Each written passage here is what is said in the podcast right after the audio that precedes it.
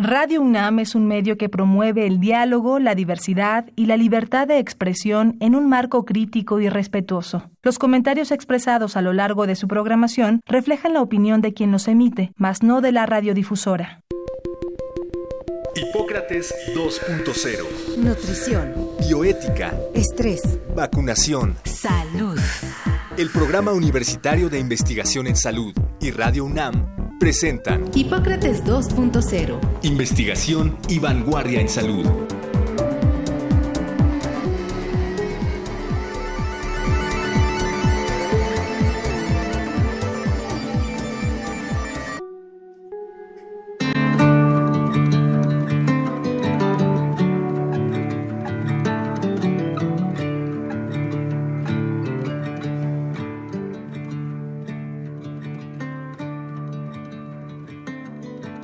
Hola, ¿qué tal? Bienvenidos a Hipócrates 2.0. Muy buenas tardes, qué bueno que nos están acompañando hoy, 6 de abril, aquí en Radio UNAM.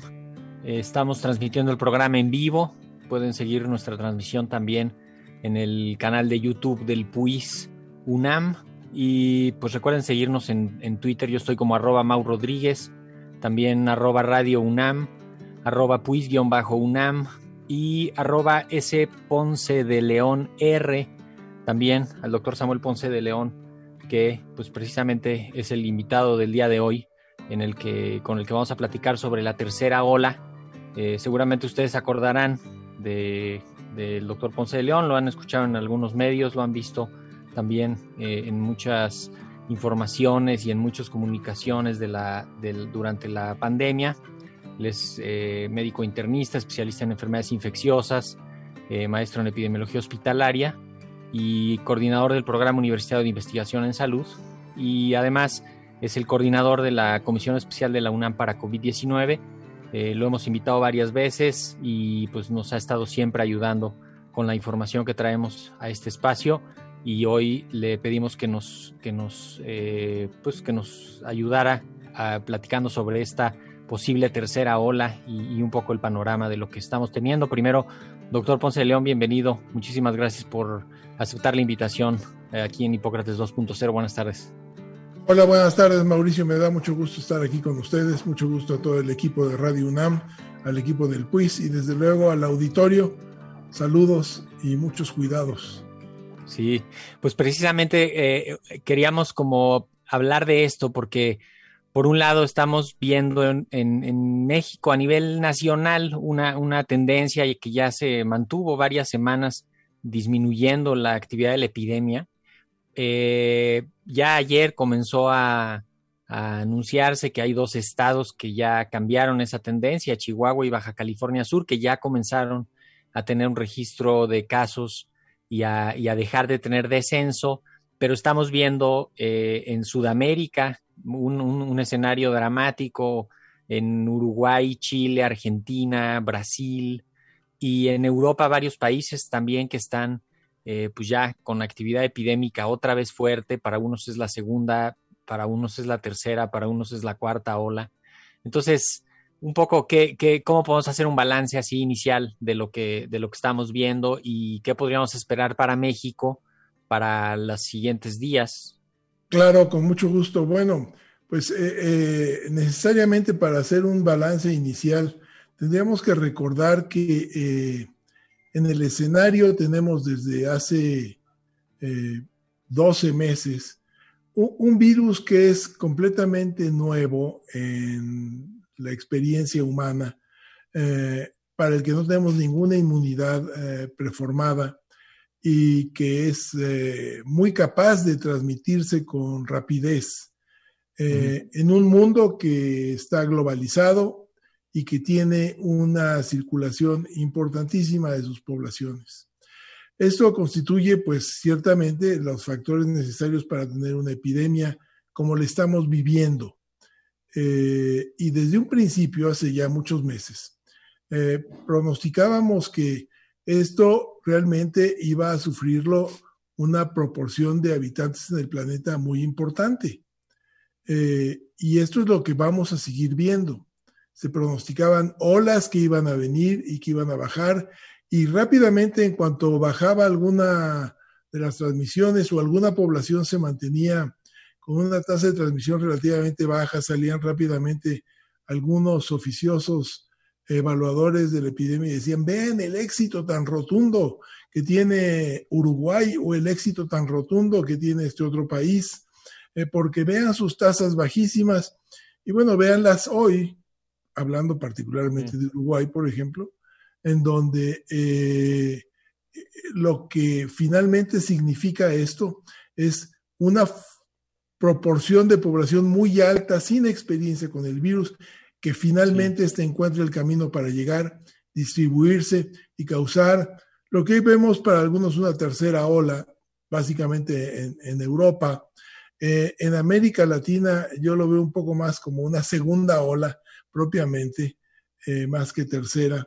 Eh, y, y, desde luego todo esto es, tiene muchos detalles que apuntar para explicar la situación de cada uno de los países, pero a grosso modo yo diría que en Sudamérica interviene el factor Brasil y el factor de la temporalidad, hablo de la estación del año para explicar esto.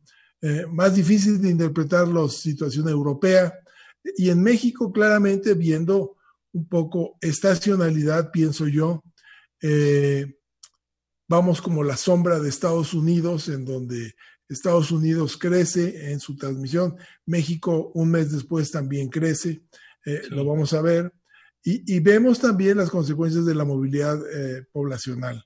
Eh, lo que están viendo en Chihuahua y apunta en Baja California es consecuencia de las vacaciones, en donde empezamos a ver una mayor transmisión, básicamente. Gracias. Y, y que quizá será distinto ahora en porque Estados Unidos está avanzando su vacunación de forma pues muy agresiva, ¿no? Están, están vacunando entre 3 y 4 millones de personas al día. Entonces seguramente pronto alcanzarán ya esquemas completos, coberturas de, de, muchos, pues de muchos de los grupos, de los grupos de riesgo. Eh, yo agregaría al, fenómeno el, efecto de las comorbilidades, porque además de que es un virus nuevo y no hay inmunidad, y la movilidad entre todo el mundo, pues además las comorbilidades también vienen a, ayudar a, que los enfermos se compliquen más fácil o más gravemente y eso tenga una, pues tenga, tenga un problema adicional que yo creo que no nadie lo, nadie lo estaba presupuestando. Eh, en Europa estaremos viendo el efecto también de las variantes virales. Quizá valdría la pena detenernos ahí tantito porque en, en un momento en el que pareciera que ya están las vacunas empezando a trabajar, ya está, eh, pues estamos más o menos acostumbrados a, las medidas de la epidemia, de pronto empiezan a salir las variantes pues más exitosas y seguramente van a empezar a generar epidemia y van a empezar a meterse más fuerte y va a haber que volver a, pues no sé si volver a empezar, pero es eh, el, el, asunto de las variantes es, es todo un tema porque pues nos pone de nuevo frente, pues, contra las cuerdas, ¿no? Bueno, indudablemente sí es un tema, pero yo soy un tanto más eh, eh, cauteloso en medir el riesgo de las eh, variantes.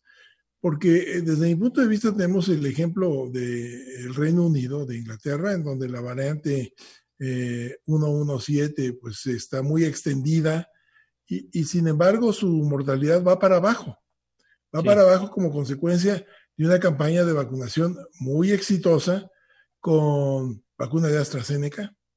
Entonces, fundamentalmente, ahorita no me acuerdo las proporciones que está recibiendo Inglaterra en términos de vacuna, pero yo diría que su proceso de vacunación ha sido fundamentalmente con AstraZeneca. Entonces, eh, eh, yo creo que eh, hay que medir bien cuál es esta situación. Indudablemente, mientras más rápido se vacune, menos riesgo hay de que sigan ocurriendo mayor número de variantes. Eh, eh, pero también recalcar que las vacunas siguen teniendo un alto grado de efectividad. Algunas eh, variantes son más complicadas en términos de la protección de vacunas, básicamente la variante sudafricana, que representa un riesgo particular. Eh, y, desde luego esto imprime la necesidad de acelerar la vacunación en la medida de lo posible, como lo han hecho desde luego destacadamente Estados Unidos, que está vacunando casi más de 3 millones de, personas diariamente, en un éxito increíble, un gran esfuerzo y en donde valdría la pena recordar que nadie sabe para quién trabaja, porque Trump fue el que finalmente eh, hizo los contratos para que hoy Estados Unidos pueda disponer la cantidad de vacunas que tiene. Y en cambio Europa, pues se quedaron dormidos en la eh, finalización de contratos y tratando de organizar una compra de toda la Unión Europea eh, y en donde finalmente, como consecuencia del Brexit, el Reino Unido puede hacer una negociación independiente y asegura sus, vacunas, además de que Astra tiene su central en, eh, Inglaterra. Eh, pero este, el punto es que se pierden en la burocracia administrativa y no pueden terminar y no tienen suficientes vacunas, pues de ninguna de las que hay. en fin, todo esto es un escenario muy complicado que habla de la necesidad de una mayor colaboración internacional, que es uno de los temas que tenemos pendientes y de lo que habrá que hablar y habrá que trabajar en los próximos meses y años. Sí. Podríamos, em, podríamos decir que es, es, inevitable una tercera ola. Eh, que, ¿En qué momento estaríamos para, para que la tercera ola no fuera tan fuerte? No, seguramente no va a ser como lo que vimos en enero, eh, esperemos, ¿no? Después de ver lo que está pasando en Chile, que ya alcanzaron, ya, ya rebasaron el nivel del peor momento en el que habían estado. pero, pero bueno, aquí justo ya pasó nuestro invierno, eh, estamos alejándonos del frío, cada vez hay más personas a las que ya les dio, hay forma de detectar al virus más rápido, están las pruebas rápidas que nos pueden ayudar a, tomar acciones en, dentro de una casa el, mismo día que comenzara alguien con signos y síntomas. Eh, hay más disponibilidad de pruebas de PCR, hay una mayor sensibilidad y, la gente está más habituada al diagnóstico. Eh, no sé, que podríamos pensar en que viene una, o sea, en que la tercera ola va a ser menos fuerte. Bueno, las olas sucesivas, desde mi punto de vista, son eh, irremediables, básicamente porque seguimos teniendo en México y en el mundo una población de susceptibles muy grande. Entonces, en función de esta población de susceptibles, es que eh, existe el riesgo permanente de tener olas, como se han descrito. Sí, que los, susceptibles son a los que les puede dar, ¿no? O sea. A los que no les ha dado el COVID y que no se han vacunado. Y entonces estamos hablando aquí de que pues, en México hemos vacunado con dos dosis 1.2 millones de, personas, eh, se han administrado poco más de 9 millones de dosis que no son ni con mucho cercano al 10% de la población. Entonces, realmente la vacunación todavía no tiene ningún impacto. Quizás para algunas poblaciones muy selectas de mayores de edad sí, pero a nivel del riesgo nacional yo no lo veo como de impacto. Eh, y eh, en cambio, creo que la estacionalidad sí nos ayuda ahorita, eh, pero eventualmente, y va a depender de qué tan avanzado este programa de vacunación para que después tengamos problemas. Pero nuevamente, son muchos los factores porque no podemos decir que es estación del año, no podemos decir que son eh, efectivamente la experiencia inmunológica, de la que hizo una alegoría un poco extraña el doctor Alcocer, pero eh, eh, también, este, y desde luego la influencia de las variantes es, es, innegable, que también están distribuyéndose en México. Entonces, eh, pero el impacto grave para México viene ahorita, y un poco apuntabas ahí tu comentario, en función de la movilidad que hay actualmente con los vacacionistas. Vacacionistas que vienen de Estados Unidos, vacacionistas que vienen de Brasil y de Argentina, ya lo vimos, eh, vacacionistas nacionales que van a los puertos y que pues eh, hay una relajación de las medidas, porque pues sí, ciertamente eh, no sé, yo no se me ocurriría ir ahorita a una playa este, eh, en Acapulco y, ponerse un cubrebocas, pues ciertamente como que suena extraño. Sería como la tercera parte del bikini, pero no es muy, eh, útil para meterse al mar, por ejemplo. Entonces, el tema es que va a haber esta movilidad social, va a crecer la transmisión en México. Desde luego, en la Ciudad de México estamos mucho mejor preparados, bien preparados, diría yo, con toda la cantidad de eh, estos kioscos que ha distribuido la, la, Ciudad de México, la doctora Sheinbaum, atinadamente, con la disponibilidad de pruebas rápidas que permiten, estas sí, tener un impacto epidemiológico con una información adecuada. El que tenga su prueba positiva tiene inmediatamente que cuidarse de evitar contacto con cualquier otra persona, ir a su cuarto y en la medida de lo posible también estarse guardado. Si tiene molestias, hablar con su médico, eh, buscar el servicio de acuerdo a la intensidad de sus molestias, pero igual puede pasarse 10 días, 12 días eh, con molestias mínimas, pero guardado en su casa. Esto lo vimos ya con anterioridad, lo vamos a volver a ver ahora. Personas que hoy desarrollan síntomas de malestar general, dolor de cabeza, malestar de cuerpo, tos seca, alguno de estos síntomas, fiebre, tiene que suponer que es COVID, no pensar en primera instancia, ha de ser solo gripa, o ha de ser la alergia de la primavera, o ha de ser que nada más como que me dio un resfriado. No, es COVID, es COVID y tienen que guardarse como si fuera COVID. Y si pueden confirmarse, pues qué bueno, se guardan todavía con mayor razón, pero es la manera más efectiva de interrumpir la transmisión y evitar una tercera ola más grande. Sí, de hecho lo, lo ponía ella misma, la doctora Sheinbaum, en su, en su cuenta de Twitter, como diciendo, a ver, ya los que ya salieron y tal y ya regresaron, pues ahora sí bien atentos, ¿no? Este, hay que estar ahorita bien atentos porque justamente podemos evitar esos primeros casos intradomiciliarios que nos van a generar contagios ahí a la familia, al, núcleo más cercano, y que van a ir poco a poco cada, cada semana, cada dos semanas, aumentando y aumentando y aumentando el número de casos. Entonces, ahorita todavía alcanza a identificar con quién estuviste de vacaciones, qué días o, o, en dónde estuviste estos días, con quién, alcanzar a avisar en cuanto tengas el resultado de tu prueba, recordar que las pruebas rápidas solo sirven para personas que ya tienen síntomas, ¿no? Para gente que ya tiene dolor, fiebre, algún malestar clínico. Entonces ahí sí una prueba rápida.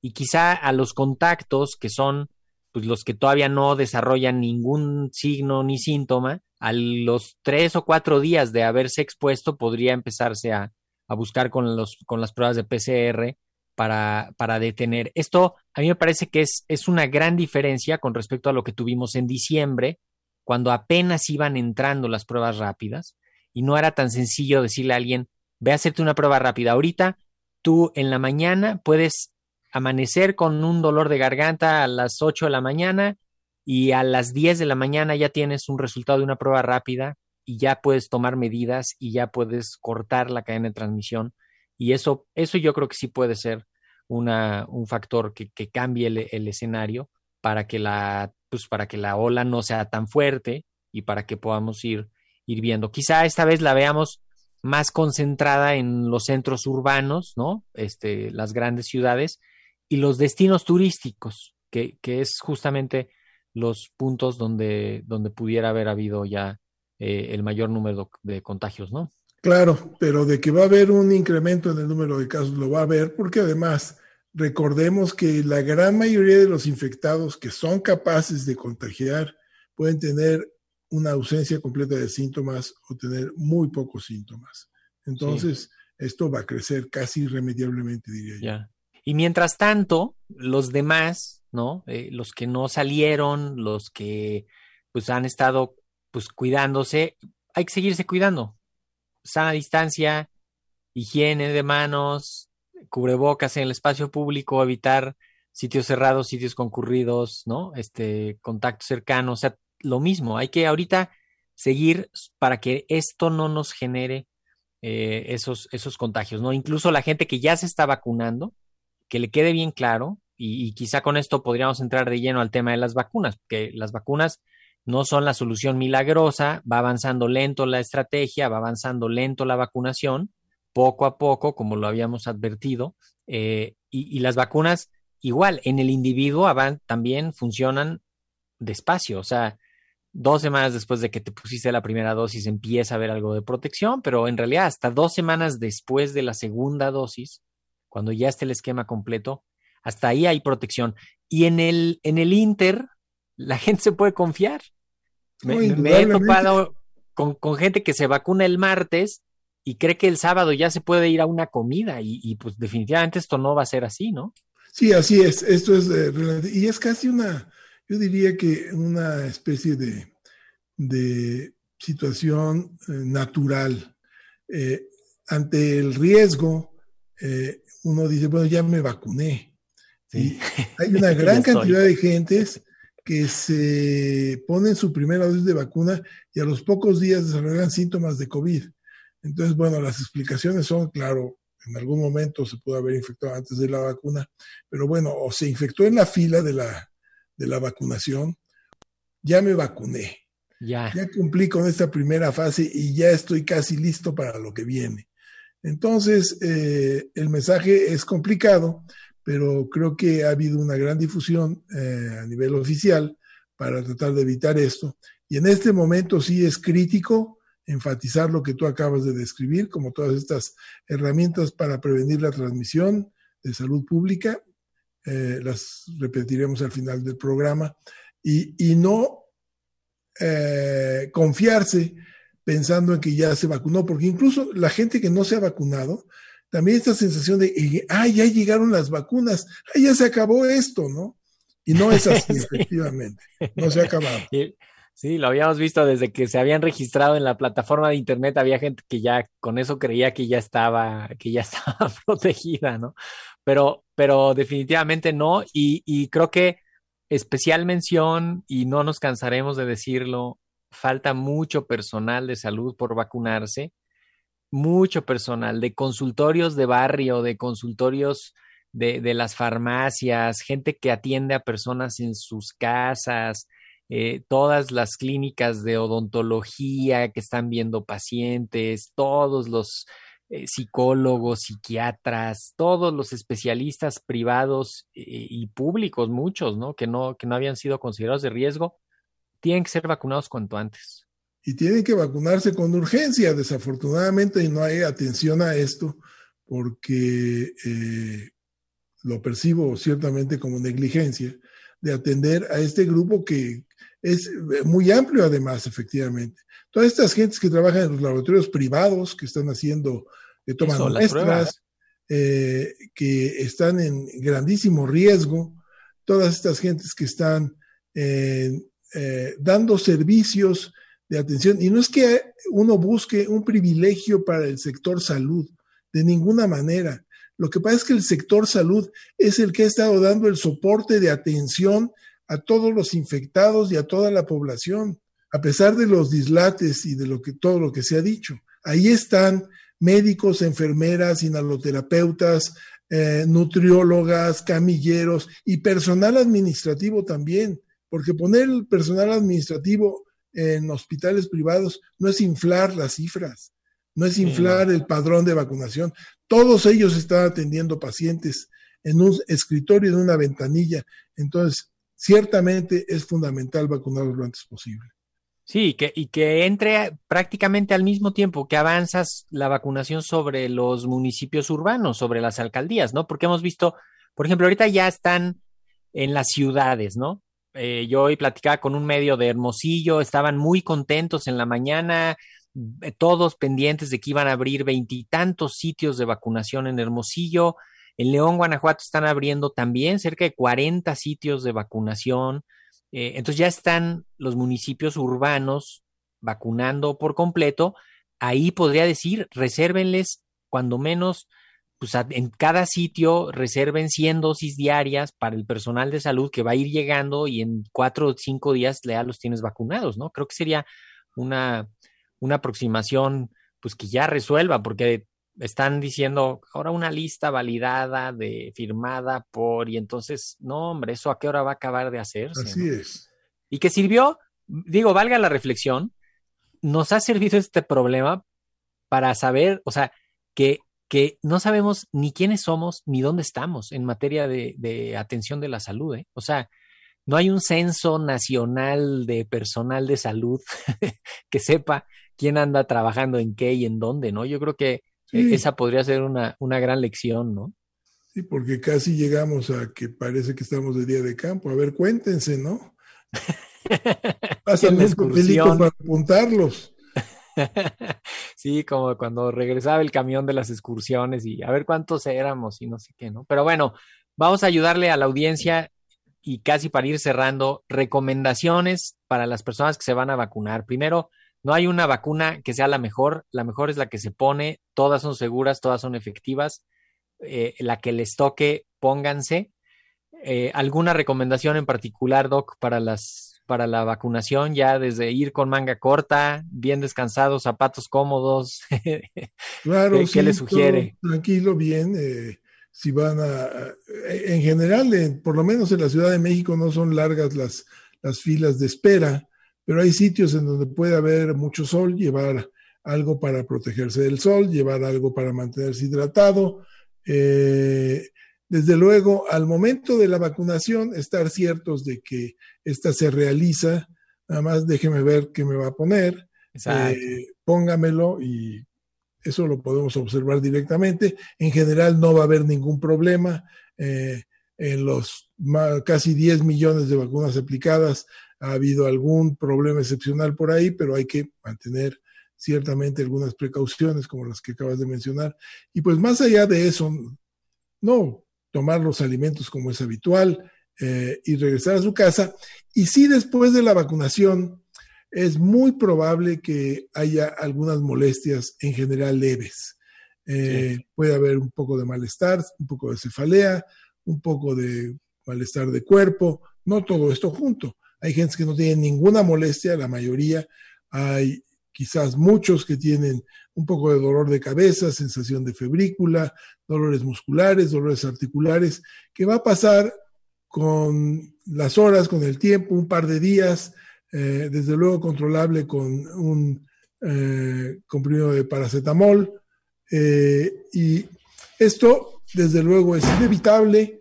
La situación es que el antígeno que se administra a través de la vacuna, pues eh, es lo que está buscando un estado de, Exactamente. de, de respuesta eh, inflamatoria eh, y habla un poco de cómo se está realizando el proceso.